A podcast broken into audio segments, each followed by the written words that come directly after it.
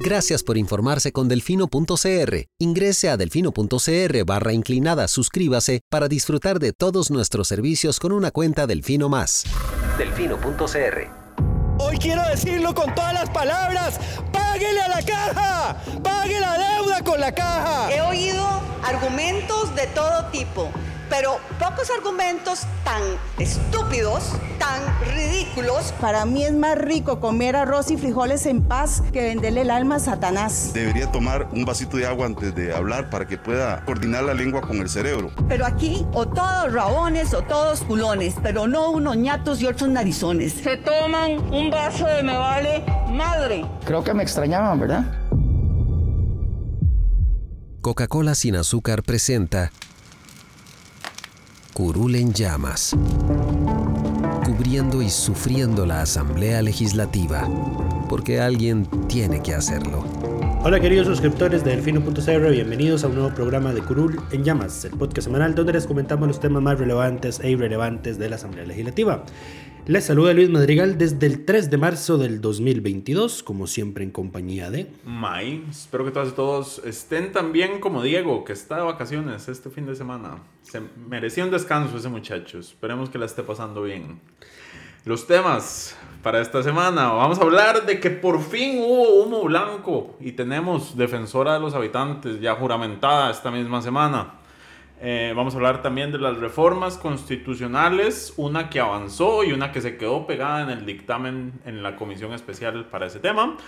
Vamos a hablar también del proyecto para trazar la entrada de empleo, de la ley de empleo público que fue, que permanece rondando en el plenario, pero se logró detener eh, la votación de una moción para dispensarlo de todo trámite. Vamos a hablar de la mala semana que tuvo Pilar Cisneros, eh, quien cada vez ya, ya Pilar ni siquiera... Estamos, estamos severamente preocupados. Pilar ya me da pena ajena, digamos, o sea, ya, ya es como, pobrecita, eh, está sobrebordada. Pero bueno, y vamos a hablar también del proyecto de menstruación y justicia que recibió que un texto sustitutivo en la comisión correspondiente, así como un par de temas varios, pero empecemos por el tema de fondo. Hay defensora, la señora Angie, Cruxen Lambert. Correcto. Eh, familia históricamente sobrina, política. Sobrina de don Eduardo Cruikshank, expresidente de la Asamblea Legislativa. Y hija, de Clinton Cruikshank, que fue el primer vicepresidente de la Asamblea Legislativa. Y ex, eh, y ex precandidato presidencial de Liberación Nacional en las pasadas elecciones, si no mal recuerdo. Eh, no sé. ¿En las pasadas, o en las antepasadas? Creo que hace mucho. Pero, bueno, familia, familia política, pero bueno, ella eh, participó del concurso que fue aparte de las cosas que ayudó a que hubiera consenso para su, para su elección, a pesar de que no quedó en la terna recomendada por la comisión. Ya había participado en, en el caso en el 2018, cuando quedó electa la infame Catalina Crespo, eh, ella había participado en ese concurso e incluso hubo un pleito, ella era militante del Partido Liberación Nacional y hubo un pleito entre... Hasta hace unas semanas lo seguía haciendo, de hecho. Correcto. Hubo un pleito entre la fracción de ese momento, que la jefatura de fracción la tenía Carlos Ricardo Benavides, y el comité ejecutivo del partido, porque el comité ejecutivo dio la orden de que se votara por Angie Cruxian, lo cual en la fracción no fue muy bien recibido y terminó más bien siendo contraproducente para los intereses de, de, la, la, nueva defensora. En este caso, bueno, la comisión tampoco la recomendó. Hay que señalar algo, contrario a lo que pasó en la metodología o en lo que en la metodología aprobada para las magistraturas en los con, cuatro concursos que hay abiertos, que la terna se define por dos eh, hombres y dos mujeres. No, por la nota que se les asigna. Eh, tanto promediando la nota de los atestados y la nota de la entrevista, en el orden en que quedan, ese es el orden en que va la recomendación al plenario con alternancia de género. Ahorita, ahorita vamos luego, a luego andamos en eso, sí. En el caso de la defensoría hubo una votación por rondas, porque entonces cada miembro de la comisión da, votaba por un nombre y los que sacaban más nombres iban pasando a rondas sucesivas. Era un, sistema extraño el que escogieron para esa, esa, para esa terna. Creo que quisieron copiar el modelo del artículo 227. No sé. No, el del, del 228, perdón. No, sí, 227. No sé, pero bueno, entonces varios eh, 228. dipu- miembros, diputadas y diputados de la comisión señalaron justamente que ellos en las primeras rondas habían votado por, Específicamente, por Angie. Eliezer Feinsack y Dinora Barquero. Y en una ocasión, don Antonio Ortoga. Ortega. Pero por proxy vote para doña Dinora, porque Dinora se había estado ausente. Entonces, doña Dinora le pidió que, ella, que él votara por, por doña Angie. Al- Y algo así así ocurrió. sucedió. Pero bueno, ¿quiénes terminaron eligiendo a, a doña Angie? El Liberación Nacional en bloque, excepto la oficialista, eh, ¿cómo es que se llama? Creo que, creo que vamos a tener que empezar a decirle la diputada oficialista número 10. Eh, no, es la oficialista número 11. No, es la oficialista número 10, pero el oficialismo tiene 10, pero es que Luz María es la liberacionista, bueno, no, la oposición número, Número eh, uno. 47. sí. Eh, en fin, votó toda Liberación Nacional por, por la señora, excepto Doña Carolina Doña Delgado. Carolina Delgado, que votó que por Mario Zamora. Correcto, votó junto con Nueva República, si no me equivoco. Ajá. Eh, votó el Frente Amplio en bloque y sorpresivamente el liberal progresista votó en bloque y eso fue lo que terminó de inclinar la balanza. Del otro lado eh, se dividieron las fracciones y cada uno se quedó con su candidato. Eh, Cuando el- ya vieron que. Cuando ya vieron que no iban a sumar y que ya iba- estaba cada uno yo me quedo Bueno. con, con mi candidato. Entonces la unidad votó por José Manuel Echandi, que es asesor del diputado Alejandro Pacheco. El Nueva República se quedó con, con Mario Zamora y votaron los... Había dos ausentes porque no estaba doña Rosalía y no estaba Doña Gloria. Navas, que no ha regresado todavía. Esperemos, le mandamos un saludo, esperamos que se esté recuperando. Está activa en sus redes, despotricando contra el gobierno. Dice: Podré estar en cama, pero no estoy tonta. y me- está bien. Está bien, sí. Eh, pero de, bueno, hecho, de hecho, a veces parece que doña Gloria Navas es la única que. que la única que vale la pena en Nueva República. eh, que, es, que es un toque complicado decirlo de esa manera tan contundente, pero no, me voy a decirlo por mien- mientras tanto. Veremos cómo se desarrollan. no, no, eh, El, el resto es la única que, digamos, no le come todo el cuento al gobierno como si lo hace el resto de la fracción. No, yo lo, lo voy a decir. al- a- para mí, las, las tres mujeres de Nueva República, a pesar de que son claramente eh, Eh, Gloria, Olga y Lidia. No, y Rosalía. Lidia, pero ¿de dónde saqué un nombre Lidia? No sé, Lucho. Em, las tres son cualitativamente mejores que sus contrapartes masculinos Ah, por en mil. la fracción. Por mil. Pero bueno, me desviaste del tema. Ellos vo- se quedaron con María Zamora y eh, el oficialismo es muy gracioso porque Pilar eh, Cisneros, la diputada, la jefa de la bancada oficialista, se levantó a decir que es que a Don Eric Ulate le reclamaban ser un Le candidato. reclamaban injustamente. Le reclamaban injustamente ser el candidato del oficialismo cuando él ni siquiera se había reunido nunca con Rodrigo Chávez. Que no lo conocía. Y sí. yo como, esta señora no se da cuenta que ella, la jefa de la bancada del oficialismo, está en este momento defendiendo a ese candidato. Va a ser la única bancada que va a votar por ese candidato y su argumento es que no es realmente un candidato del oficialismo. Es como, o sea, señora, sume uno más uno. Deje de leer tanto teleprompter y, y piense un poquito, razone. Pero bueno, de Pilar vamos a hablar más adelante. Eh, Ya ahí está el strike 1 de la semana de ella. em, pero bueno, eso fue lo que pasó. Eh, Angie Cruxen reunió 31 votos. Correcto. Liberación, la unidad y el FA. Eh, de hecho, fue gracioso porque en la fase de discursos, gracioso por no decir ridículo, ustedes me entienden, ¿verdad? Eh, la fase de discursos, Fabricio decía, bueno, a ver, eh, a nosotros nos pidieron el voto por ella, ella dice que es pro vida, pero ustedes realmente creen que el Frente Amplio estaría votando por ella si ella fuera realmente pro vida. Pero en todo caso, como no estamos seguros, mm, le damos el beneficio de la duda, pero nos vamos a mantener con nuestro candidato, como efectivamente ocurrió. Eh, eh, este tema de ser pro vida, yo lo voy a decir abiertamente, estoy seguro que fue para retener los votos de estos tres, cuatro diputados de Liberación Nacional que parece que se confundieron de fracción y deberían estar en Nueva República. Eh, Dinora, Hilbert Los y... municipalistas. De- en- indeed, yes. Son los municipalistas. Así es. Sí, sí. Eh, Lo peor que tiene Liberación Nacional, básicamente. El origen de todos los problemas de ese partido son los municipalistas. Pero bueno, eso y es no, una lo, discusión y para no otro- lo decimos nosotros, pero bueno, sí, no es el Eso es tema una de discusión. Y yo ya he hablado en contra de los municipalistas. Decime una cosa, analizaste si la- habían, había 54 presentes. Correcto. La, la presencia de esos tres hubiese cambiado algo. Absolutamente nada. Ah, Ok, perfecto. ¿Cómo o sea, cambiar algo si había 31 votos a favor? o sea, Liberación, el FA y el Liberal, si trabajaran juntos, salvo que sean cosas que necesiten mayoría calificada, Ellos sí, Pasan por mayoría, encima. Por supuesto. Sí. el problema es que es muy poco, es muy poco. po- 31 no. A ver, no, a mí- en realidad a mí no me gusta cuando la gente dice, eh, y esto va por los dos lados, cuando el FA vota solo, contrario a lo que vota el resto, o cuando el liberal progresista vota Solo. solo contra lo que vota todo el resto. Que son Ah. los que más les pasa, digamos. Exacto. Son los que tienen posiciones. Ajá. El Sí. resto es una amalgama de centro conservador. Eh, sí. Eso es. Pero. y, y centro lo pongo en duda. Eh, no, pero a mí no me gusta, no me gusta, digamos, eh, hacer es- este- es- ese bendito pleito de, ay, si vota el FA en contra de esto es porque es bueno, o viceversa. Correcto. Eh, ya maduren un poquito. Eh, Mira quién lo dice. ma- maduren un poquito. Es que no, en realidad es que yo, lo- yo lo- eso es falso, digamos. La percepción que tiene la gente de que el FA se opone a todo, o de que todo lo que se opone el liberal progresista es porque ayuda a la gente menos, más desprotegida, no es del todo cierto. Entonces, si ustedes se sientan a analizar detenidamente las posturas de cada bancada cuando explica por qué vota en un sentido u en otro, pues son argumentos francamente razonables. La mayoría. Que puedan tiene- ser aceptables para uno U otro. u otro, está sector. bien. Sí, sí. Pero otra cosa ya es... eh, eh, a ver, por lo general son argumentos técnicos Ahora, lo que o queríamos. jurídicos, Ah. no teológicos, religiosos, moralistas, etcétera, etcétera. Argumentos ideológicos, a fin de cuentas, no importa dónde venga. Pero ese no es Hay punto. ideologías de ideologías. Eh, Ajá.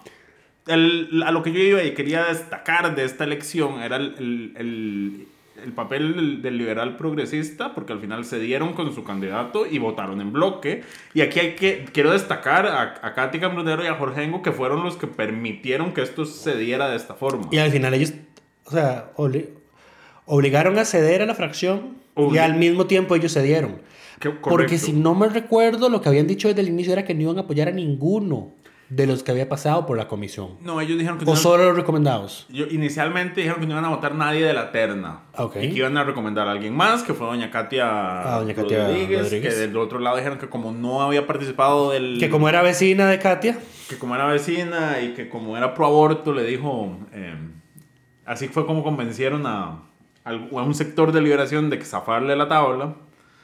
Eh, pero bueno, se dieron... Ah, y hablando también- de eso, doña Dinora hizo una revelación bastante interesante cuando estuvo justificando su voto, de que recibió llamadas telefónicas de Ah. Correcto. iglesias católicas e evangélicas, de la Pidiendo- abuela y de empresarios. pidiéndole que votaran por Mario Zamora. Así es. Que todos sabemos está vinculado al sector conservador y a, y a la Así es. gestión de Catalina Crespo. Ahora, más allá de, de las dinámicas que llevaron a esta elección, algo que tenemos que reconocer es, de no haber sido por el voto público, esto no pasa. Eh, Hubiese quedado late desde hace mucho tiempo. Correcto. Y de no haber sido por doña Katia y don Jorge Dengo, esto tampoco pasa. Correcto. Eh, entonces hay que darles a ellos el reconocimiento eh, que esto tiene, digamos. Sí. Claro, también Y- va, va a pesar sobre ellos que también sea la gestión de, de doña Angie, quien no podemos más que desearle que le vaya bien. Además- tiene, un- tiene una tarea compleja porque esa, esa, esa institución está sumamente confrontada a lo interno por Está la gestión y que dejó. desprestigiada hacia afuera. Correcto. Entonces no es un tema sencillo, pero bueno, la señora en sus primeras entrevistas que he visto me parece eh, razonable, con claridad. Reitera que es prohibida, pero que Reitera que existe un ordenamiento jurídico que respetar. correcto. Es un tema del fuero interno que ella no lo haría, por ejemplo, eh, pero que hay, hay leyes y códigos que respetar, eh, hablando, refiriéndose abiertamente al tema de... Dijo que iba a pedir cuentas por lo que pasó con el borrador de la norma, Ajá. ent- entre otras cosas. Y bueno, bueno, hay- Entonces, para eso, para Fariso Alvarado, ya eso es el strike 1 de ella. Así lo dijo. Primer strike. Correcto. Pero bueno, eh, ella le toca una tarea. eh, primero de ordenar la casa, Yo con que no quedara un candidato apoyado por Nueva República estoy feliz. definir prioridades. Ahora abiertamente lo digo. Y, eh, y bueno, y ver cómo le va. Son tiempos complicados en temas de derechos humanos. La situación en Cruzitas es eh, compleja. La situación con la norma y el borrador para derogar la, la norma técnica de aborto terapéutico es un tema complejo que le va a terminar cayendo.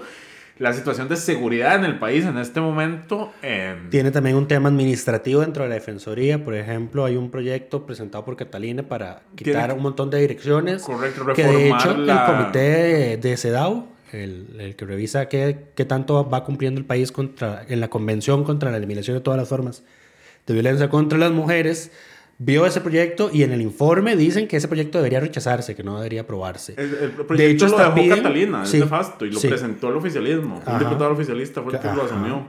Eh, otra cosa, di, di ahí. Sí hay grupitos dentro de la defensoría que. Clanes, hay clanes. Eso, clanes. Hay clanes dentro de la defensoría. Hay pequeñas tribus enfrentadas con visiones Creo que de, hecho. mundo distintas. A ver, Catalina ni siquiera, ni siquiera es la primera, digamos, que se enfrentó a esos clanes. Eh, su predecesora, doña Montserrat Zagot, aunque, Se se- aunque, otros. aunque renunció, sí, aunque renunció para eh, coincidentemente asumir un puesto de representación de Costa Rica en el exterior, eh, ella más adelante mencionaba precisamente ese mal ambiente laboral que, que existe al interno de la defensoría. Claro, y por ejemplo, y dicen como don Mario Zamora, quien perdió la elección por goleada, es funcionario de, de plan. su, su plaza es en la defensoría. Él va a estar ahí haciendo algo. En, en algo lo dejó eh, Catalina. montado. Pasándole, filtra- filtrándole cosas a Nueva República, por ejemplo. Exacto. Entonces la situación es compleja. Pero bueno, los Sí, no, y buenos que- deseos para la señora. Sí. Los mejores deseos, que le vaya bien. a Y lo si- otro que íbamos a mencionar, ahora que mencionaste voto público, es que esta fue efectivamente la primera elección que se realizó en la Asamblea Legislativa con voto público desde que se aprobó la histórica reforma del reglamento el año pasado. Lo cual ya nos- se habían llevado a cabo ratificaciones, pero esas no las tomamos en cuenta porque las ratificaciones siempre son con voto público, contrario a lo que opine don Rodrigo Arias y su honorable asesora Natasha, eh, que él lo, insistentemente lo inducía a error con este tema. Correcto. Em, hablando de... Y, voy, y, no, y no pasó mayor cosa. Fue, fue una elección ordenada, no Claro, hubo incidentes. Yo creo que hubo algo importante fue que se depuró el proceso en las, en las ratificaciones, porque la elección fue bastante fluida. Las boletas con nombre, subir las boletas estuvieron casi que inmediato en el portal en línea. Pero es que las ratificaciones no se votan con boletas, se votan con voto público, con voto electrónico. No, entonces ya, la- lo que, lo que Las de las comisiones. Las comisiones eh, que estudian reformas constitucionales Ajá. que tienen que elegirse y esas las votaron con boleta. Es así. Y eso ayuda a depurar el proceso. Ajá. Y Eh, más la reforma que metieron de que ya no hay que leer cada voto a viva voz. Claro, pero esa reforma la metieron porque ya cuando eligieron las comisiones Vieron que no era del práctico. problema Sí, que vieron que no era representaba. Pero bueno, una gran victoria para la democracia, diría yo, el que por fin hayan hecho esto. Un gran problema para nosotros que no tenemos dentro de nuestro sistema de registro como eh, nunca habíamos pensado en esto. Yo no sé cómo no se nos ocurrió que esto iba a pasar. Pero no tenemos en, en los registros de votaciones que hacemos. no voy a hacer comentarios al respecto. no tenemos una opción real de cómo hacer esto, entonces ya estamos trabajando en mejorar y en crear un- una nueva sección donde se, se acumulen estas votaciones en específico. Estamos, entiéndase, nuestro talentoso diseñador y nuestro amable equipo de IT. Correcto, porque para el 1 de mayo las votaciones son públicas también. Sí. Y, y- o sea, es- y hay cuatro nombramientos pendientes. Tenemos menos de dos meses para solucionar esto. Correcto. Eh, hablando de nombramientos pendientes, eh, ya les había dicho, las, la Asamblea tiene cuatro vacantes pendientes de llenar en la Corte Suprema de Justicia. La más vieja es. La más vieja es la de la sala primera de la vacante que dejó don William Molinari, que lleva ya dos años más o menos. Wow. La más nueva es por la sala primera, que con el fallecimiento de don Román Solís Zelaya el año pasado.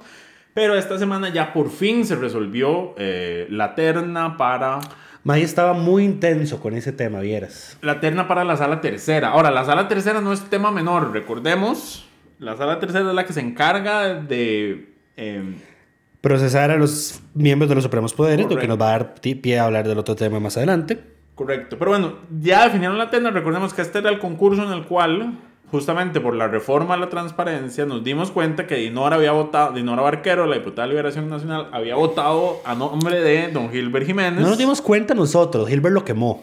O sea, nos dimos cuenta la ciudadanía. Ajá. Exacto. Porque él, él violaba el voto y dijo, eh, yo no di esa votación, ¿quién llenó la boleta por mí?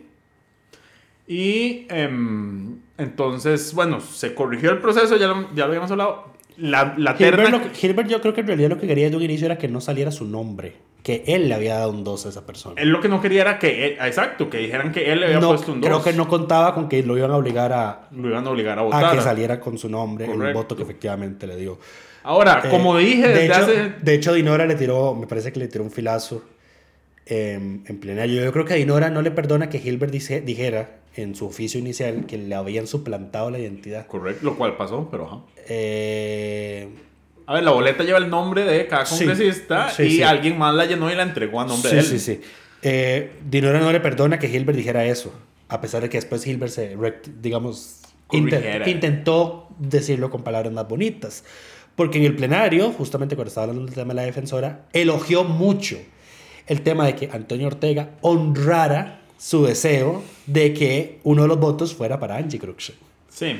Fue muy incisiva con eso, se le notó mucho. Entonces bueno. ahí, va, ahí va el filazo a su compañero que En- se sienta justo a la izquierda de ella. Muy interesante. Correcto. En este caso, la terna, la recomendación eran seis, seis personas. Ya May la tenía desde el año pasado. Yo, y no cambió nada, pero sí va a haber un, un informe de minoría porque el, las, El liberal el progresista jefe de la y el oficialismo. Exacto. Don Elías Feinza y doña Pilar Cisneros votaron en contra de la recomendación porque en la metodología se aprobó un principio de alternancia de género. Eh, al parecer, cuando se aprobó, no pensaron que iba a pasar en casos como el que pasó actualmente. En que solo hay dos. En que, uno, solo hay dos. dos A ver, la- dos es que la terna se convirtió en una nómina de recomendados que es de cuatro. Seis.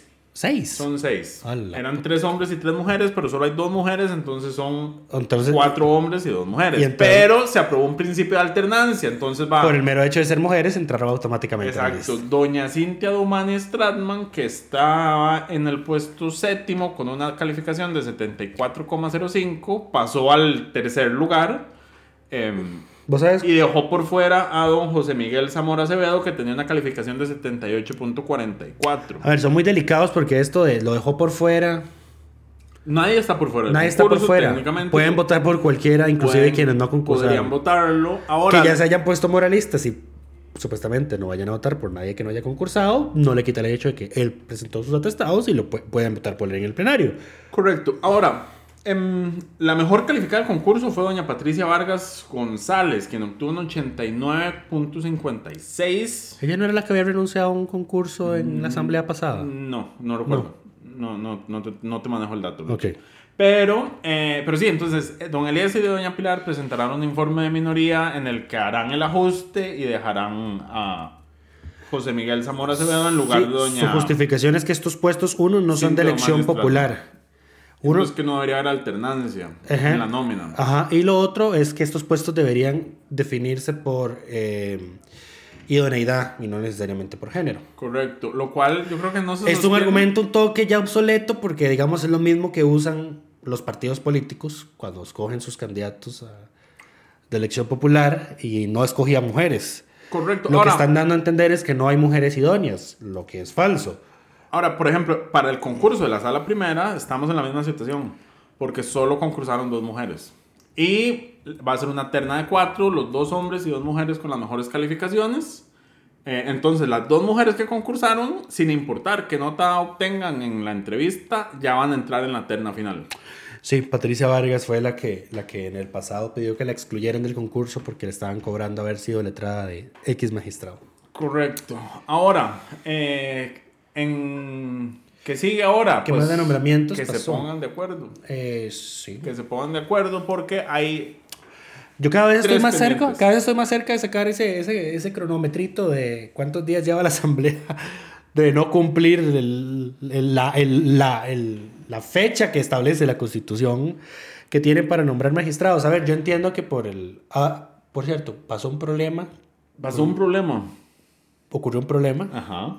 Perdón, ocurrió un problema con el concurso que están haciendo ahorita. Sí. ¿Cuál están haciendo ahorita? El concurso de la sala primera está pegado. ese. Está pegado porque resulta y acontece que no que en la nada- metodología, en la metodología aprobaron que se publiquen las, los nombres de las personas que postularon en, el diario, diario. oficial La Gaceta y en un diario de circulación nacional. Correcto. La Gaceta Lo está es usual. La Gaceta está atrasada y el diario de circulación nacional que supuestamente ofertó está no está al día con sus obligaciones obrero-patronales, entonces no, no se le pudo adjudicar. Lo raro es que yo busqué ese cartel en el CICOP y no lo encontré. Lo busqué en la página de la Asamblea y no lo encontré, así que no entiendo qué mecanismo de contratación están usando para eso. Eh, A ver, yo creo que se supone que todas las licitaciones deben hacerse por CICOP. la asamblea tiene probablemente un- una contratación abierta porque constantemente tienen que mandar a publicar cosas en diarios nacionales. Entonces, hay un contrato abierto asignado al, a algún medio de comunicación de circulación nacional, pero como está eh, moroso en sus obligaciones, no se puede hacer el pedido de que se haga esta publicación en concreto. Entonces empezaron a deliberar de que, ¿qué hacían? Que si esperaban, tenían que esperar como mínimo 20 días. Y, Para que se resuelva el tema. y el problema es que ya viene encima la elección del primero de mayo, por ende cambia la conformación de las comisiones. Podría en cambiar. teoría, Podría cambiar. es altamente probable que cambie. No es obligatorio, pero siempre puede pasar. Es altamente probable que cambie. Ya creo que ya cada fracción se ha dado cuenta de quiénes son los de quién sirve y quién no. No, no, no necesariamente. De a quién le pueden confiar la- su representación Estás- en una comisión. Estoy hablando específicamente de Carolina Delgado, Yes Estás insinuando que Carolina Delgado. Yes, I am. Y esperaría, por ejemplo, que Liberal Progresista y el Frente Amplio se pongan de acuerdo para no poner a Eliezer y Antonio Ortega en comisiones idénticas. Eso, no seguro, que, pasar. eso seguro que no va a Eso- pasar. ahí nos van a dejar. Pero bueno, entonces valoraron el tema de que ya viene el primero de mayo, que viene una posible diferente conformación, entonces que el proceso quedaría medio palo y que habría que volver a iniciarlo, lo etcétera, mejor etcétera. sería que esta Entonces- comisión haga el cierre de este proceso. No, pues. entonces aprobaron, me- apro- aprobaron variarlo, aprobaron variar la metodología. De por sí es la publicación de nombres, digamos, no es que se abrió el concurso. El problema, el problema aquí es un problema de forma y es que la metodología aprobada dice que una vez que se publiquen los nombres hay cinco días para que la gente envíe sus comentarios. Entonces tenían que hasta después de esos cinco días empezaban la entre- las entrevistas. Ahora lo que van a hacer es que van a empezar con las entrevistas y cuando se publique la gente va a poder enviar sus cinco días los comentarios. Ah, no fue. importa si no... Si, exacto, ese es el cambio que yo entendí que iban a aprobar. Yo creí que habían aprobado. eh, O sea, que lo- no, que la publicación se hiciera en el portal. Es que no es una publicación imprescindible, digamos. Ah, ok, puede ser Ah, que lo hayan acordado también de esa forma. Tenía entendido que había sido así, pero bueno, no importa.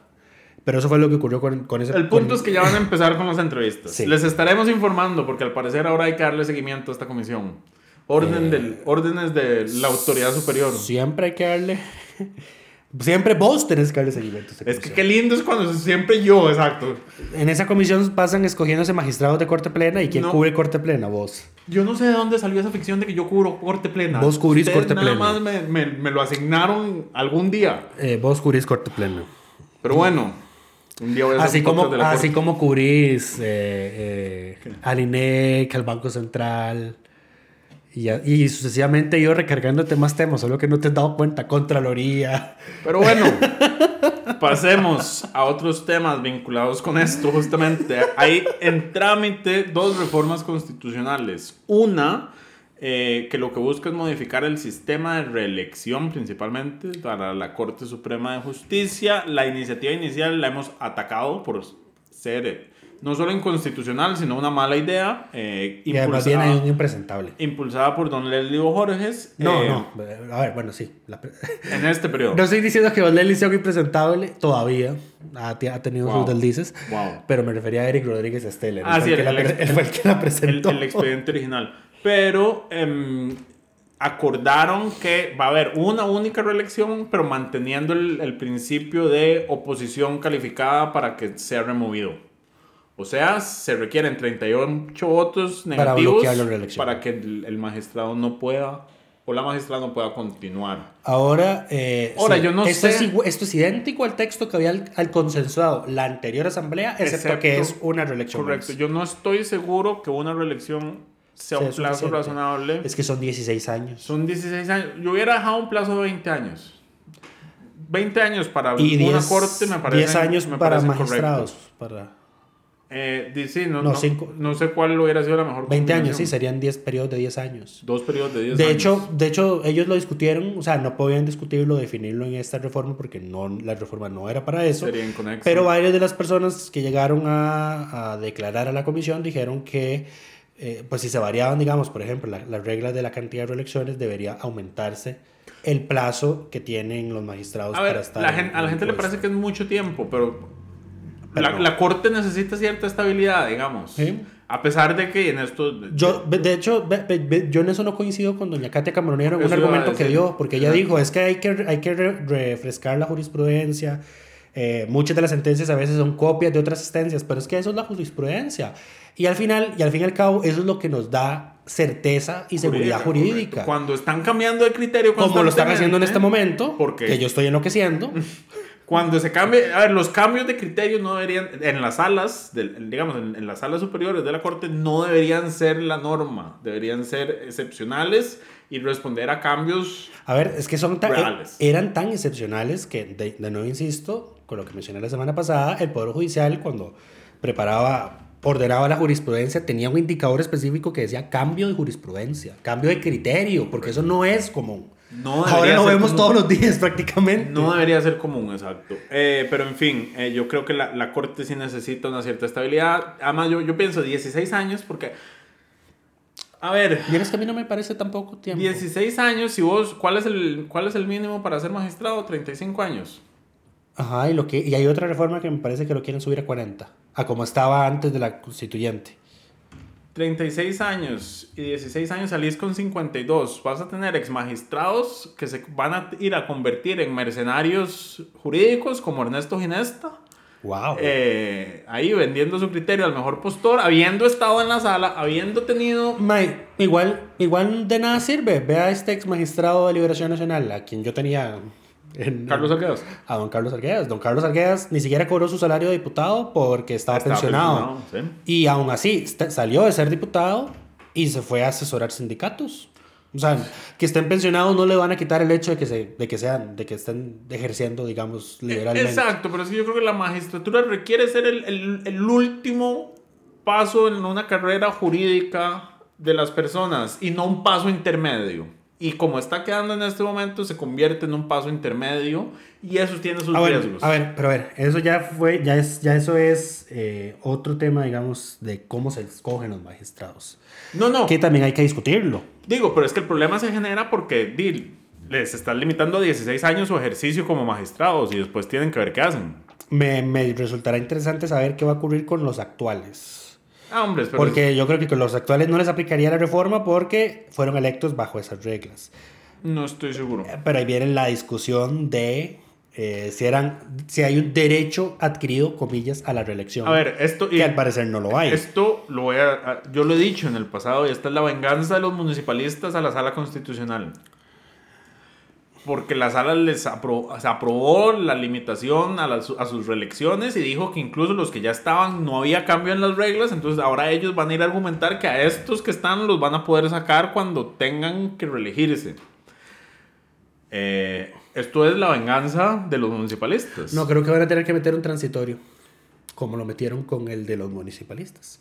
Habrá que ver qué ponen. Eh, pero bueno, esa es la reforma que avanza. Recordemos, como es una reforma constitucional, esto no está ni cerca de, de- de resolverse porque tiene todavía cinco debates, Cinco debates, ¿sí? cinco debates, cinco dos, votaciones, Dos en primera legislatura. una consulta de constitucionalidad obligatoria y ser incluido en un discurso de Que mayo estoy del seguro que presidente. eso, no, eso podemos Eso lo por- podemos dar por sentado, pero para eso se requiere que pase la consulta primero. Sí, sí. Y también va a depender de qué, fe- en qué fechas. Interesante si la sala se va a recusar o lo va a asumir esto. Los propietarios se habían recusado de conocer este tema en corte plena, así que asumo que están pensando en que la van a tener que conocer, porque fueron los suplentes los que votaron el criterio en ese momento. Y dijeron que era inconstitucional. Correcto. Ahora hay que ver porque em, era un texto distinto a este.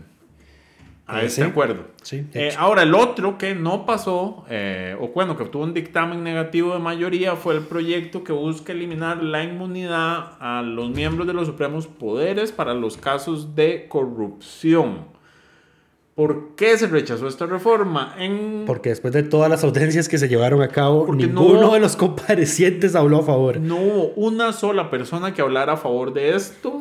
Todo el mundo, el criterio de todo el mundo es, ya existe un procedimiento para levantar la cierto. inmunidad en estos casos y que ese procedimiento busca resguardar no a la persona, sino al cargo.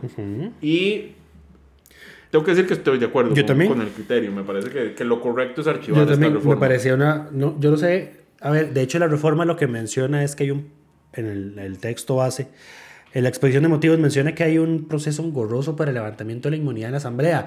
Entonces, bien lo decía don Jorge Dengo, de Liberal Progresista, que entonces lo que hay que hacer es reglar en la Asamblea Legislativa cuánto tiempo hay que esperar, por ejemplo, para someter a votación Correcto. una solicitud de levantamiento de inmunidad. No hace Pero- falta meterlo en, en la constitución, si lo No. puedes arreglar vía reglamento. No, y co- como tampoco hace falta decir que los diputados pueden votar electrónicamente, solo en caso de licencias de paternidad, eso lo pueden meter en el reglamento. Eh, espero que no pase esa reforma tampoco. Eh, ya se me olvidó lo que estaba diciendo. El proyecto también tenía el problema de que la reforma estaba mal redactada eh, porque vinculaba Ya me a la ley, al código penal y a un artículo específico y una ley específica que no puedes meter en la constitución una referencia a una ley porque entonces La la, ley ley, es más sencilla de cambiar y entonces la constitución queda desactualizada. O sea, funciona al revés.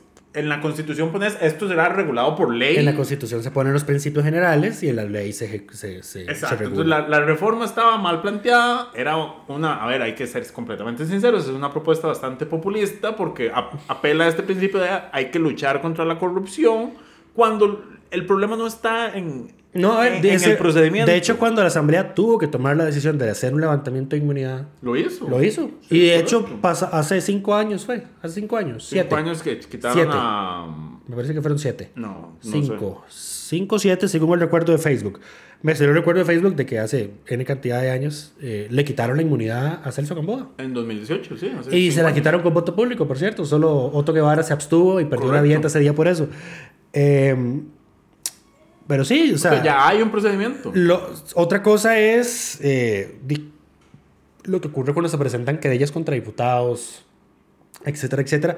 Pero eso se puede reformar vía reglamento. Que, o inclusive el propio presidente de la Asamblea me parece que emitiendo una resolución diciendo cuando yo reciba, cuando la Asamblea reciba una solicitud de levantamiento de inmunidad, eh, no sé, vamos a integrar una prioridad. comisión o sí, o, o debemos tomar una decisión máximo en dos meses, un mes. Sí, sí. Póngase un plazo y ya cuando se vence el plazo, la sesión se dedica exclusivamente a ese tema y hasta que no se vote, no se levanta la sesión. Y si rompen quórum, al día siguiente vamos con lo mismo y así sucesivamente. Si, si Así rompen se- quórum, quedan convocados para las 7 de la Ajá. mañana al día siguiente. Sí. Sí, yo creo que con eso se soluciona El tema de esa plazos. ficción de que, de que es un proceso que no es, que, de que no es correcto. Eh, A ver, es diferente, y me parece que eso no lo abordaron en la discusión, es diferente, a ver, porque el tema de renunciar a la inmunidad no es nada más un tema de que tenga el fuero. El tema de renunciar a la inmunidad es que te juzgue un tribunal como al resto de los mortales. Está ahí el detalle. Y esa parte de la discusión yo no vi que la dieran en la comisión. ¿Qué es lo que ocurre con eso? Que a mí lo que me da miedo que ocurra, que pase que en este caso, es que eh, nos convirtamos en una Argentina. Tras de que ya tenemos judicializada la política en Costa Rica, no quiero ni imaginarme la cantidad de fiscales y de jueces ansiosos por meter a la, a la cárcel a cualquier figura política que ellos tengan la posibilidad de juzgar por ser un juez raso y no un magistrado de la sala tercera. Correcto. Pero bueno, eh, esa reforma no va de momento, a menos de que A menos de está que, muerta. A menos de que Priscila. Vindas presente un dictamen de minoría, tendrían que discutirlo en plenario, lo, lo que va a ser una pérdida de tiempo. Y más francamente sería continuar con el populismo de la reforma, de hacer verlo. Vean, votaron en contra de esto y ellos son los malos. O sea, no. Simplemente la reforma, uno, estaba mal hecha, dos, es innecesaria. Correcto. Estaba, estaba propuesta sobre bases falsas, pero bueno. Eh, pasemos al siguiente tema. Empleo público. El diputado eh, Gilbert Jiménez. ¿Por qué? ¿Por qué? si- O sea, me siento como ese, ese meme de Harry Potter, que es como, ¿por qué siempre que tengo que hablar de algo malo son ustedes? Y en eso ustedes están. En ese- Gilbert, Dinora Y Leslie. y Leslie. Sí, exacto. Así me siento cada vez que tengo que mencionar a este señor. Ahí está el título del podcast de hoy. No, no. Em, pero bueno, el diputado Gilbert Jiménez presentó un proyecto de ley para atrasar por dos años la entrada en vigencia de la ley marco de empleo público. Gilbert. Sí, Gilbert Jiménez. El- la ley marco de empleo público entrará a regir el 10 de marzo de este año. Entonces, además, tras de todo, como siempre, haciéndolo en el último minuto. Pero bueno, eh, él quería que la moción fuera votada Qué emoción. una moción de dispensa de trámite completa, o sea, la que requiere Incluyendo el 38 tiempo de votos. publicación, ajá. Exacto. O sea, el proceso más expedito posible. Con la mayoría más complicada posible. De 38, exacto. Quería que se votara el martes, si no me equivoco, para que le diera tiempo. Eh, Yo no sé cuál era la matemática que estaba haciendo. Yo no sé Según la sacamos nosotros, no. em, yo creo que son las consultas. Es el tiempo de las consultas porque las consultas no se las pueden brincar. Si se las brincan, el, el proyecto se cae y ya, y ya para eso habrá entrado a regir la ley. Eh, pero bueno, la- su jefa de fracción, doña Katy Rivera, fue la que le, le dijo que no, básicamente, y salvó. A ver, el lunes, ¿fue lunes o fue martes? Me parece. Martes. El martes. Porque el lunes martes empezaron a ver, ajá, el martes empezaron a ver mociones de dispensa de trámite, había dos. Y don Hilbert pidió la palabra porque no se había mencionado una que le había presentado, que era sobre la ley de empleo público, y empezó a defender la moción en el plazo de, de, de por el orden. Eh, entonces, ya después, eh, don Rodrigo le dice que esa moción No va. No va. Porque no Porque tenía la firma no- de las jefaturas de fracción Ajá. necesarias, porque al ser una dispensa de trámite que requiere 38 votos, requería firmas de jefes de fracción Ajá. suficientes. Y además no para- había sido analizada en la reunión de jefes de fracción. Exacto. Y la agenda de plenario la definen los jefes de fracción. Correcto. Entonces, eh, esto, esto ocasiona una molestia de don Hilbert porque pues, él se queja de que doña Katia Rivera, su jefa de fracción, no le advirtió de esta circunstancia. Aquí hay que decir algo, don Hilbert presentó el proyecto tres semanas antes, Él lo presentó hace... Hace, hace ya rato. Hace como una semana. No, fueron dos semanas, ya había contado yo por lo menos. Había contado yo por lo menos dos semanas, me parece. Eh, y nadie le dijo que la moción de dispensa de trámites tenía que pasar en jefes de fracción Nadie hasta el día en el que él quería que se votara. Entonces doña Katia le dice, es que así no son las cosas, la moción tiene que ir a verse a jefaturas de fracción, hay que darle tiempo a las fracciones para que definan si la van a apoyar o no, y si no hay consenso, pues entonces la moción no se mete. El- entonces el- don Gilbert lo que se queja es, usted debió, debió haberme dicho esto antes. El 16 de febrero fue que lo presentó. Ahora, no me parece, porque el, debieron haberme dicho cuál es el procedimiento legislativo a mí que soy congresista y mi obligación es, saber estas cosas. Es que eres municipalista, entendelo. Eso lo tengo claro, pero es que, digamos, eh, no hay, no es de recibo, digamos, como dice, No.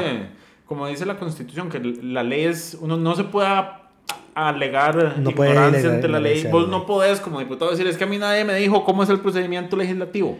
O sea, este señor ya está al nivel de Pilar Cisneros con sus... Con... Y además, a ver, esta, otra cosa fue que nadie le dijo, Hilbert, tenés que hacer esto, porque claramente, por ejemplo, nosotros no, solo- no le íbamos a hacer ese favor. No le íbamos a Empecemos advertir, por exacto. ahí. Por supuesto. O sea, conocer el procedimiento. Por, por lo, por, lo, por lo general, cuando son proyectos buenos o urgentes, nosotros sí hacemos la salvedad uno de puede hacer alguna advertencia pública como, hey, o hey, ah".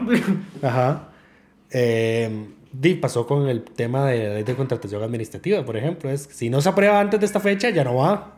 Eso lo La aprobaron después de esa fecha y cayeron y cayó, y cayó Rodrigo Arias diciendo, se les olvidaron las consultas, ¿verdad? no va. Exacto. Por cierto, tienen que rechazar ese expediente. Están obligados a rechazarlo, no lo pueden retirar. Es que está ahí en agenda engordándola al plenario y para y a esta gente le encanta estar Es que lo- le dispensaron trámites. Sí, claro, ah, está por ahí, sí. Sí, sí, tienen que, tienen que archivarlo. Exactamente. Aunque podría retirarlo, doña oficialista. No, ya no. Ya no lo puede No. retirar. Una vez que se dispensa... Una no vez lo iniciados los trámites ya no se puede dispensar, de, Ah. eh, retirar. Oh, wow. Interesante. Em, ok, pero bueno, eso con empleo público. Por este motivo, don Luis Manuel Madrigal. No, nos falta uno. Dale. Nos falta uno. Eh, pero podemos cerrar el tema de empleo, Empleo público. público por el momento. Vamos con el tema de educación. Esta semana la ministra de Educación, doña Ana Catarina Müller Castro. Marín o Castro, ella tiene los dos, Ana tiene Catarina. conocido como. Ah, interesante. O sea, tiene los dos apellidos de, de- de su esposo y tiene también, ella es... ah, Müller- Solo te estaba Müller preguntando Castro. cuál era el segundo apellido. Es que tiene los dos, Müller Marín y Müller Castro. Ok. Y el conocido como es con Caterine y el nombre es Ana Catarina. Dios mío. Exacto, la señora tiene dos nombres. La ministra de Educación compareció esta semana en la Comisión de Educación de la Asamblea Legislativa, donde fue citada para detallar el proceso de la famosa ruta de la educación que presentó con una presentación de PowerPoint del gobierno cuando entró, eh, cuando El 2 de inició el curso lectivo No, no, del el, el 2 de 2023. febrero, días antes. Ok. Eh, Hace un mes, básicamente. por desde que se presentó, desde que se hizo esa presentación, varias personas, varios medios de comunicación han estado pidiendo un documento formal que, Que explique defina- qué es la ruta. Exacto, porque, o sea, sí, la presentación es muy bonita, pero la presentación se supone que es un resumen del documento final de la ruta de la educación. Ahora, ¿qué sabemos a estas alturas después de esa comparecencia? Uno, que la ruta no es un documento, dijo la ministra. La ruta no existe. La ruta no existe. Lo que hay son ciertos principios básicos definidos. Que, ella denomina proceso vivo. En un proceso vivo, exacto. eh, y esos principios incluyen, por ejemplo, algo que yo, o sea, yo lo- la oí decirlo y yo como "Es- me tiene que estar jodiendo. Paréntesis. El, reporte de ayer lo hice yo porque Diego está de vacaciones Y y, paréntesis. es, es sobre este tema. Y paréntesis. vayan a leerlo. Y paréntesis, Mai tiene formación en psicología, la- por lo que naturalmente lo que dijo la ministra lo molestó aún más. Dale. Es que la ministra dice, em, a mí me dio risa, los- me- porque ella habla con, con una seguridad y dice, es que los, los principios están, el- la operacionalización no está porque si esperamos operacionalizar todo esto tomaría varios años y yo eh, lo entiendo. Y dice, los principios están claros, entonces sabemos a dónde queremos llegar. Y yo como, bueno, ok, pero ¿cuáles son esos principios? El primero que menciona, pasar de lo negativo a lo positivo. Yo me, yo me quería arrancar el pelo que no tengo, digamos. Yo es como, esta, esta señora en serio está en una comisión de la Asamblea Legislativa, como ministra de Educación, diciendo que la prioridad de este gobierno es pasar de lo negativo a lo positivo y espera que eso tenga algún tipo de contenido. Yo estoy seguro que los fans de Harry Potter eh, se, escuchan eso y se recuerdan de Dolores Umbridge. Ajá, exacto. También No mencionó... necesitan aprender defensa contra las artes oscuras. Tuvo una frase, o sea, me, me jodió tanto la jopa que la, la tuve que meter en el reporte. Tuve que escribir el reporte para meter esa frase. La frase era, porque también uno de los principios que la ruta, al parecer, según la ministra, tiene claro, es em, desarrollar valores, autoestima y manejo de emociones. Y yo como digo, en términos generales, salud mental, ajá, pero bueno. Y entonces, porque ella dice, si ayudamos a que los niños tengan autoestima, crean en sí mismos, tengan fe, esos niños van a poder defenderse del tema del bullying y vamos a poder reducir el tema de la invasión del narcotráfico en los centros educativos. Y yo digo, si la estrategia anti-bullying y anti-narcotráfico en centros educativos es mejorar el autoestima, estamos jodidos. Eh, estamos jodidos como país eh, y fue el mensaje que dejé en el reporte. eh, el tema de educación sobrepasa a esta señora, sobrepasa a esta administración y no se están dejando ayudar a pesar de que ella dice, eh, mándenme todas las sugerencias que tengan, porque desde el CONARE, desde el, eh, el Estado del La Nación. el programa de Estado de la Nación, por ejemplo, pidieron, bueno, las- se van a hacer pruebas estandarizadas, se canceló Faro, ahora hay pruebas estandarizadas. ¿Esas pruebas qué? Eh, ¿Cómo se hicieron? ¿Cuál es la base técnica? ¿Cuál es el- la fundamentación? No les han respondido, eh, no les han dado respuesta. Desde la dirección curriculares, eh, los asesores dijeron, esto no tiene ninguna base, ningún fundamento, es una improvisación. Eh, estamos al garete y venimos arrastrando cinco años. A ver, porque el, el problema Más. de la educación, bueno, sí, esto es un problema histórico, pero de del 2018 para acá, cuando fue la huelga de los 100 días, Desde antes. eh, desde la huelga de los 100 días, Desde que entró, yo estoy seguro que el problema viene de que entró Luis Guillermo Solís. ¿Te acuerdas que estaba el problema de pagos de los educadores? no, pero eso fue solo, No, yo, no, yo recuerdo. fue solo al inicio, fue en 2014, fue no la, fue al la inicio, huelga, estuvimos, fue, estuvimos como tres meses sin clases. fue la huelga heredada de Ajá. Laura, de Laura. Pero desde ahí ya, ven- ya viene un problema. no, porque Luis Guillermo no tuvo más huelgas desde ahí hasta el 2018. No, a lo que me refiero es que el efecto, Ah, pero es las que consecuencias esa- no- vienen desde no- ahí. No es lo mismo. Esa huelga puntual en 2014 que desde el 2018 para acá que hemos tenido. Lo digo como persona afectada por esa huelga. Yo Pues vos lo que tenés es un trauma, digamos. Eso es distinto. Em, Estaba bachillerato en ese año. desde el 2018 con la huelga, el 2019, la, el- la pandemia, todo lo demás, la cancelación de bachillerato, el, La el- cancelación el de Faro. fracaso de Faro. Estamos perdidos. Ya perdimos una generación. Hay que, o sea, a ver, hay gente que ya salió del colegio y, Y se la ya, están- y ya los perdimos, digamos. Y está teniendo la dura en las universidades. Correcto, pero entonces eh, los invito a leer el reporte del día de ayer, eh, que es sobre este tema. Eh, y bueno, esperar a ver qué, qué pasa. Yo sé que desde el Estado de la Educación, desde el programa Estado de la Nación, están pidiendo información, están queriendo Sí, colaborar, el CONARE también, pero este, no se dejan ayudar.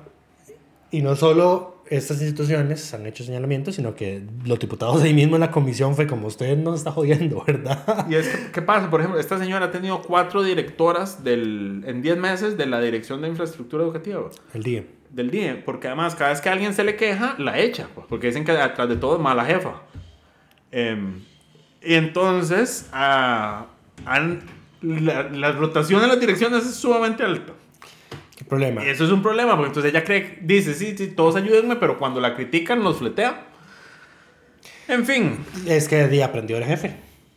es, es la línea, he visto bien En la línea de gobierno, Es la exactamente. línea de gobierno. Pero aquí. bueno, una de las que hizo comentarios así como, usted no puede estar hablando en serio, diga, ¿verdad? Fue doña Katia doña Rivera, que doña Rivera. Katia Rivera, paréntesis, fue asesora en ocho años en el Ministerio de Educación con Leonardo eh, Garnier. Leonardo Garnier, con la época de Garnier. Eh, entonces tiene experiencia en el tema, tiene conocimiento en el tema. eh, y ella dice, usted, la, la frase que usó fue, esto no, no es una ruta, son promesas y ocurrencias. eh, y es, Y es tenemos que darle la razón. Es cierto, entonces por esto y por haber eh, tumbado las intenciones de su compañero Gilbert Jiménez de eh, posponer la entrada en vigencia de la ley de empleo público, doña Katia Rivera, jefa de Liberación Nacional, es la diputada de la semana. Correcto. Pasemos al siguiente tema. Pilar Cisneros. Dios. Em, la semana de Pilar Cisneros empezó tan, tan mal como puede Nos empezar. faltó, nos faltó en el meme Pilar Cisneros. Sí. Quitemos a Leslie y ponemos a Pilar. La semana de Doña Pilar empezó mal porque, como todas las semanas, tienen comisión de la comisión especial que investiga el financiamiento de partidos políticos. Esa comisión deja en evidencia la incomodidad que esa señora tiene con el tema. Eh, la pone en una situación incómoda porque ella es juez y parte. eh, es Se lo han dicho desde el inicio. se lo han dicho desde el inicio, ella se ha negado y ya pidieron criterio de servicios técnicos. Servicios técnicos dijo básicamente, eh, Que el tema de Madison tiene conflicto de interés. y, pero que es el diputado el que define si tiene conflicto de interés o no. O eso fue lo que ella entendió y eso fue lo que ella repitió. Está, el informe lo que dice es, a ver, dice, usted ya está como muy grandecito para saber si, si hay conflicto de interés, si tiene que debería- salir. Sí, Exacto, porque usted si, debería saberlo. Porque si no lo hace, le dice servicios técnicos, porque si usted no lo hace, pues va a ser sujeta de acciones penales, Correcto. como ya lo está haciendo en este momento. Ahora, no hay, de nuevo, un procedimiento para regular las sanciones por faltas al deber de probidad eh, para diputadas, para congresistas. Pero ya existen. Eso es un vacío. Pero, por ejemplo, y lo voy a decir porque eh, justo antes de que saliera, digamos, de que se reavivara esto, eh, la Procuraduría de la Ética emitió una resolución en la que denuncia penalmente a ocho exdiputados del periodo pasado Correcto. porque ellos votaron una moción para quitarse una sanción de pérdida de dieta que les correspondía por haber roto el quórum el día previo. Eso es conflicto de interés, número uno. es Entonces, entonces la Procuraduría de la Ética, por ejemplo, hace una muy buena explicación en ese informe, eh, que yo la incluí en la nota cuando publiqué que habían denunciado a esos diputados, diciendo, vea, uno, está la ley contra la corrupción y el enriquecimiento ilícito, está el Código Civil, está este y este y este, y además está esta N cantidad de pronunciamientos de la Procuraduría que son vinculantes, en los que dice que cuando un funcionario tenga el más mínimo indicio de que su participación en algo tiene un conflicto de interés, está en la obligación de apartarse. Correcto. Pero. Y hay un proceso penal al respecto. Pero no, puedes, no puede perder sus credenciales por eso. No, ya eso es otra cosa que está Porque esa- establecida en la Esa Constitución. es la ley que no han querido aprobar. Ajá. La de pérdida de credenciales. Sí, Pero puede bueno. ser sujeto a todas las demás sanciones, pero no se le puede destituir. como- Correcto. Aparte de eso, doña Pilar ha insistido, al parecer, en varias ocasiones en esa comisión, en, en leer un informe, porque aquí la discusión era sobre el, el famoso fideicomiso. Entonces, la señora agarra... En resumen, en resumen, la posición de Pilar es que supuestamente hay una resolución del tribunal que dice que cosas como ese fideicomiso, antes de que se oficialice el candidato, son válidas. Y eso ya lo ha leído y repetido Y- en varias ocasiones. y exactamente, y, y sube videos a redes y toda la cosa. Ya cuando finalmente se atrevió a decir cuál es el número de resolución al que hace referencia, va el diputado Ariel Robles Barrantes, lee la resolución y resulta y acontece que lo que está diciendo ella se está omitiendo un párrafo final que es imprescindible en el contexto, porque el tribunal sí, más o menos dice lo que está diciendo Pilar, que pueden hacerse esas, estru- esas estructuras Hay privadas para, posibilidad de libre pero que no pueden usarse para financiamiento partidario y eso fue lo que hizo el fideicomiso. Correcto. Entonces, eh, A ver, pero esto ya se sabía, porque esto, el, el partido en campaña, días antes de la primera ronda, me parece, envió un comunicado diciendo tribunal niega que fideicomiso no pueda ser utilizado. Y fue esa resolución la que usaron, justamente. Y nosotros en ese momento sacamos una nota diciendo como si, pero esto no se refiere a esto. Yo no entiendo por qué duraron tanto en darse cuenta. Yo es que esa comisión no la veo. Em, pero esto era información El, pública. el- el problema además es que la comisión está con varios temas. Está con liberación, está con una república, etcétera, etcétera. Entonces no están enfocados en uno solo. Correcto. Pero entonces, ella omite ese párrafo y cuando entonces el diputado Ariela Robles... Cuando le, le se va- pone a leer el párrafo completo, la señora se va. Sí, para que no le increpen. Se levanta de la sesión y, y Ay, se no. va. Milagro ese día había alguien más que pudiera sustituirla a ella en el quórum, digamos, porque Pilar tiene la mala tendencia o práctica de que se va cuando quiere la comisión, sin importar si, e- si su salida rompe el quórum o no. Eh, entonces eh, ella se levanta y se, y se va. Eh, para no escuchar a lo que, lo que iba a decir Ariel Robles y también pidió la palabra a Francisco Nicolás y entonces al parecer ahí tuvieron un intercambio extra micrófonos porque dice, sí, vas a aprovechar de que ya me voy para hablar de mí. Me dice, bueno, no, es que usted es la que se está yendo porque, porque no Usted quiere debería que quedarse aquí, digamos. Exactamente. Estamos en, en sesión. Y usted es Exactamente. miembro aquí, por gusto. Exactamente. Porque además no quiere poner a nadie más. Exactamente. Eh, Pero bueno, Entonces, suave. Entonces, con el tema de conflicto de interés, Pilar Cisneros sale, va- sale y lo que dice es, yo decido que yo no tengo conflicto de interés. Así no es como funciona la ley, señora. ¿Qué, qué le ocurre? O sea, yo voy a matar a Maya aquí ahorita, me arrestan yo decido que y no yo decido que yo no soy homicida. Y ya, quedo libre de, de toda culpa. Así es como funciona la ley. No, así no es como funciona. Está bien perdida esta mujer. Eh, y lo otro, con el tema de, de, de Ariel, bueno, ya eso es el colmo de la desfachatez, ¿verdad?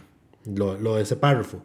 Eh, Pero lo no llega, desde a hace ver, rato. no llega, al, te- no llega al, al punto de ser falsedad ideológica como me parece que dijo Ariel, ya eso es- no, no, no es así tampoco. Lo que demuestra es una grandísima indecencia. Lo que demuestra es lo que es esa señora. A ver, Pilar no vale un 5 y eso ha quedado en evidencia en estos 10 meses. Eh, no solo no sabe lo que está haciendo, ha perdido cualquier noción moral si es que alguna vez la tuvo, digamos. Está dispuesta a defender lo indefendible, a mentir abiertamente, a justificar absolutamente todo solo para no reconocer, primero, que ella es la principal culpable, que Rodrigo Chávez sea el incompetente que nos gobierna en este momento. Y segundo, que ella no tiene la menor idea de qué es lo que está haciendo en el plenario. En la Asamblea en general. En la Asamblea General, exacto. Em, pero en fin, yo por eso no hablo tanto de Pilar, porque ca- cada, vez que hablo me, me ofusca. No, yo señora. estoy seguro que la gente lo disfruta mucho.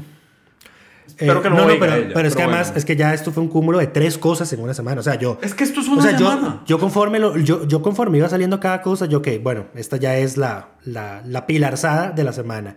Y sale la otra. Y sale la tercera. Y yo, ¿qué está pasando? O sea, Sí, ya esta, no, semana, esta em, semana se remató. Digamos, ya, ya me da lástima, inclusive me da pena lo, lo, lo de esta señora. em, pero bueno, tampoco quiero decirle que se vaya porque si se va a Pilar llega Jocelyn. Entonces, podría... Que ahí es otro tema de contradicción, porque cuando renunció Jocelyn dice, sí, a Jocelyn di- fue víctima de su propia inexperiencia. Y luego dice, sí, yo renunciaría para que Jocelyn sea diputada. Dios mío. A ver, es- ¿Dónde está esta señora es Pilar Contradicciones Cisneros. Ese es, ese es su nuevo nombre. Pero bueno, ya, Pero bueno, suficiente. pasemos al último tema. No hemos terminado. Bueno, y podemos no mencionar este tema entonces. No, yo tengo un, un tema, pero ya son temas varios. Ok, dale. Un breve tema vario y es Porque que... estoy seguro que ya nos acercamos o nos pasamos de la hora. Estamos cerca. Él les dio por a un diputado en específico, a Luis Vargas del Luis Liberal, Diego Vargas. Luis Diego Vargas del Liberal Progresista, le dio eh, La erguen- erguencina. la erguencina, la, la proyectitis, y es empezar a meter proyectos eh, Para reformar. para reformar, puntuales. o sea, un mismo, eh, proyectos independientes para reformar una misma ley en aspectos distintos, en lugar de Una economía procesal y meter todo en un proyecto. Uno diría, ok, es que si fueran temas conflictivos que no se van a aprobar, entonces ver por dónde sale tendría algún sentido, pero este señor incluso presentó dos proyectos para modificar un mismo artículo de la misma ley de la persona joven. Eh, yo Por sé favor, que no todo, Por favor, no hagamos eso. no todo es cuantificable en términos económicos, pero cada proyecto tiene un, un costo en términos, a ver, tiene que haber un dictamen de servicios técnicos que hay que hacer para ese proyecto. Hay que mandarlo a publicar Hay a la que imprenta, que aunque ya la imprenta no les cobra, eso es un gasto para la imprenta. Es un gasto en, en recurso humano, digamos. Hay que asignárselo a una comisión. La comisión tiene que mandarlo a consultas, a- hacer audiencias para cada uno de los expedientes porque no los puede tramitar en conjunto. La comisión no- Asignarlo a una subcomisión, eh, conocer mociones, Correcto. dictaminarlo, mociones 137, mociones 138, primer y segundo debate. Esto es una, Absolutamente innecesario. una pérdida de recursos, eh, más cuando son proyectos relativamente sencillos. ¿Por qué no presentar un único proyecto que haga todos los cambios que querés Sí. y negociarlo a ver que, que si no te dan todos, pero bueno, y para eso es De la hecho, lo- de hecho, salta, o sea, sí, o sea, es que ya, ni- por ejemplo, porque hacerlo de esta forma ya entonces no se pueden centralizar. Porque el proyecto, como reforma una cosa puntual, no puede reformar otra cosa dentro de ese mismo se proyecto. vuelven conexos. Cuando al revés sí se puede. Si metes un proyecto que reforma múltiples cosas, en el, en el trámite puedes de prescindir de reformar alguna de ellas. No estás obligado. Correcto. No, no se puede a la viceversa. Entonces, Es pésima técnica legislativa. Sí. A ver, y para alguien que es de la bancada, ¿cómo fue que dijo? don ¿Qué pasa Gómez? qué ¿Qué pasa pasa contabilizando cuánto nos cuesta el- lo que El se hace en la legislativo? legislativa? Un poquito de congruencia. Entonces, eh, que me lo llamen al orden ahí en esa, en esa bancada este señor y que, lo, que le digan que... A ver, está a tiempo de retirar los proyectos. está a tiempo de retirarlos y presentar uno eh, que cubra todo- todas las necesidades. Pero no, no solo eso. Em, yo sé que hay gente que le pone mucha atención a la cantidad de proyectos que se presentan como un indicador del desempeño legislativo. Yo no ha ganado veo- cierta preponderancia dado que Pilar no ha presentado ninguno. no lo tiene, exacto, digamos. Si vos presentas un buen proyecto, ya tenés más que Pilar porque sigue sin presentar nada. De hecho, va a ser noticia cuando esa mujer presente un proyecto. Pilar Cisneros presentó por fin su primer proyecto de ley. me niego, me niego. Bueno, la, la haré yo con todo gusto. Gracias. Nada más me avisas, eso sí. Eso sí. Eh, bueno, y lo otro fue que se presentaron otros dos proyectos que al parecer desde Inciensa, que es el, El instituto... instituto es de la UCR y es el que hace las pruebas. Algo de nutrición. ¿No Sí, es de nutrición? sí, sí, sí. ese es Nutrición y el. Instituto Costarricense de Investigación y Enseñanza en Nutrición y Salud. Tienen una iniciativa que ocupa reformar dos de los artículos de, de- de la ley que lo crea, pero al parecer la mandaron así como a ver quién la recogía y dos bancadas, o bueno, dos congresistas lo acogieron. Primero fue... la eh, IFA y luego fue. no, primero fue doña Vanessa De de, Paul. Paul. Castro del PUS, que lo presentó bajo el expediente 23.602. Y después, ese mismo día, la bancada del Frente Amplio, con la firma de toda la bancada, lo presentó también. Eh, no puedo asegurar que es el mismo texto porque no lo han subido todavía, el del Frente Amplio, pero, viendo los títulos, Lo presentan al mismo tiempo, reforman los mismos artículos. tienen el mismo título. eh, entonces tengo muy pocas dudas de que sean exactamente el mismo proyecto. De hecho, vamos a ver. Vea, ahí es donde la Secretaría Directoria debería tener la potestad que tiene para rechazar reformas constitucionales que no cumplen los requisitos. Decir, vea, este proyecto ya está repetido, lo acabas de presentar hace unas horas o días. No se lo voy a aceptar.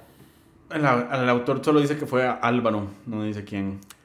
Dice un Álvaro. Ya hay uno de los textos subidos En el texto de, de, Dino- de Vanessa. de Vanessa, exacto. Vamos a comparar después. Puede ser que el frente se diera cuenta del error y, y lo retiren para eh, ahorrarnos esta presentitis de, de Pueden, pueden, proyectos. presen- pueden ponerle la firma al de Doña Vanessa.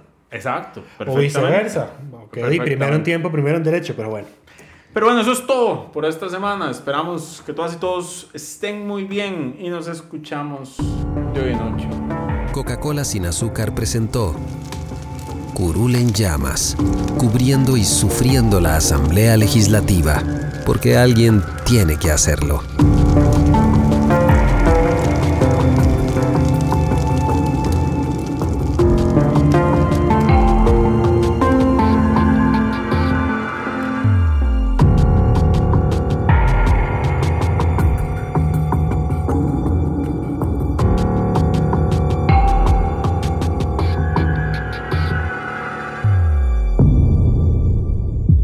Gracias por informarse con delfino.cr. Ingrese a delfino.cr barra inclinada, suscríbase para disfrutar de todos nuestros servicios con una cuenta Delfino Más.